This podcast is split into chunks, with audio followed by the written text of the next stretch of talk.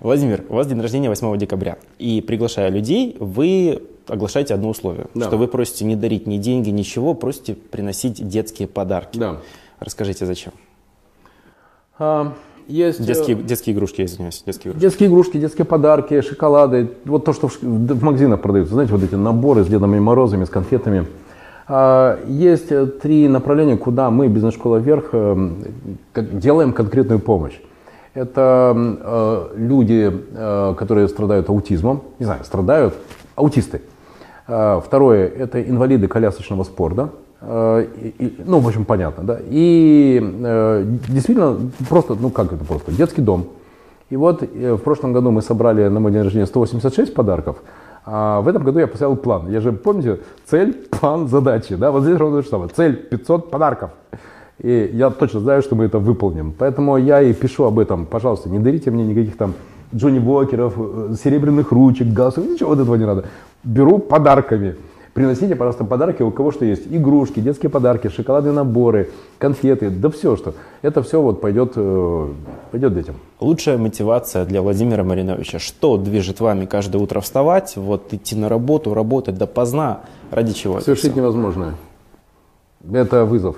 Есть семь основных мотиваций. Деньги, стабильность, самореализация, э, комфорт, э, вызов. И для меня, наверное, вызов и самореализация – это две главные мотивации. Самореализация. У меня обязательно должна, у меня должна быть возможность э, сделать то, что я хочу. Это прям, ну, кровь из носу. А, и второе – это вызов. Это еще должно быть что-то этакое. Ну, вот, вот, вот чтобы никогда никто до меня. Вот эти две вещи должно, у меня должно быть, должна быть возможность реализовать мои решения. И второе – сделать что-то, что не делал никто, кроме меня. Вы же в НААБе знаете. Это же круто. Когда Безусловно. ты понимаешь, что ты стоишь в начале, и вот это зернышко, оно начинает прорастать, оно растет, растет, там ветер гнется, но не ломается, растет и становится однажды большим деревом. Ну вот как русский стандарт, улыбка радуги, э, ГЕТ, да, это уже большие проекты. А ведь они все начинались с ничего, с какого-то первого шага. Я как раз думаю, что главная для меня мотивация две.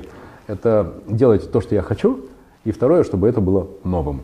Как вы отдыхаете? Скорее Первое, субботу, воскресенье я стараюсь не занимать. Это там семьей, и у меня чудесный э, маленький сын.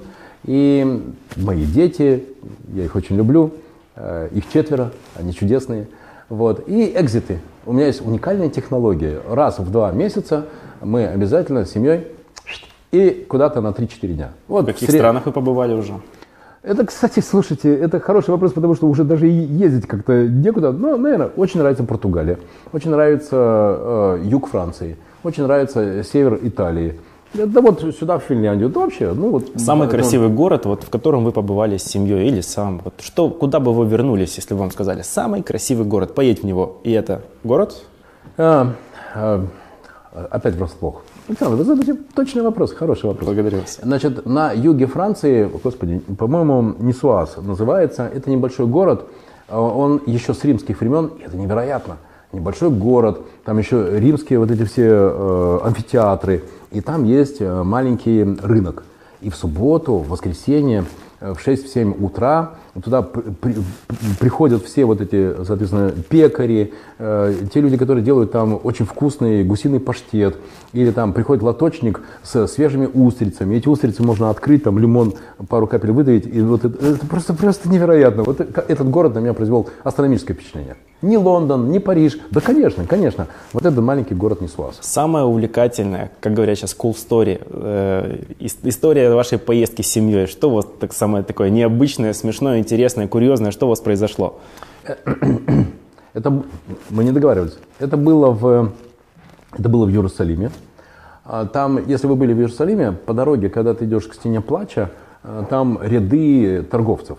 И у, одного из этих торговцев я купил там классные такие кожаные сандали, и я расплатился и вместо 50 шекелей дал 50 евро. Ну, это принципиально другая сумма. Через час я увидел, что у меня нет, не хватает 50 евро. И э, своему сопровождающему я сказал, давай вернемся, и я хочу с ним поговорить. И он мне говорит, это невозможно, тебе никогда в жизни никто ничего не вернет. Все, это же на рынке. Я говорю, ну давай попробуем. Я вернулся э, туда и показал, вот сандалии, вот я вас купил, и, я вместо 50 шекелей заплатил вам 50 евро. Он говорит, «Э, окей, подожди, и если у меня там есть 50 евро, то все, ну, конечно. Он посмотрел, в буквальном смысле, отдал мне 50 евро, я ему дал 50 шекелей, и я на радостях за это купил у него еще две пары этих самых сандалий. Э, человек, который меня сопровождал, у него просто были глаза на лбу, потому что как это возможно? Возможно. Поэтому договориться можно, если не обо всем, то ну, о многом.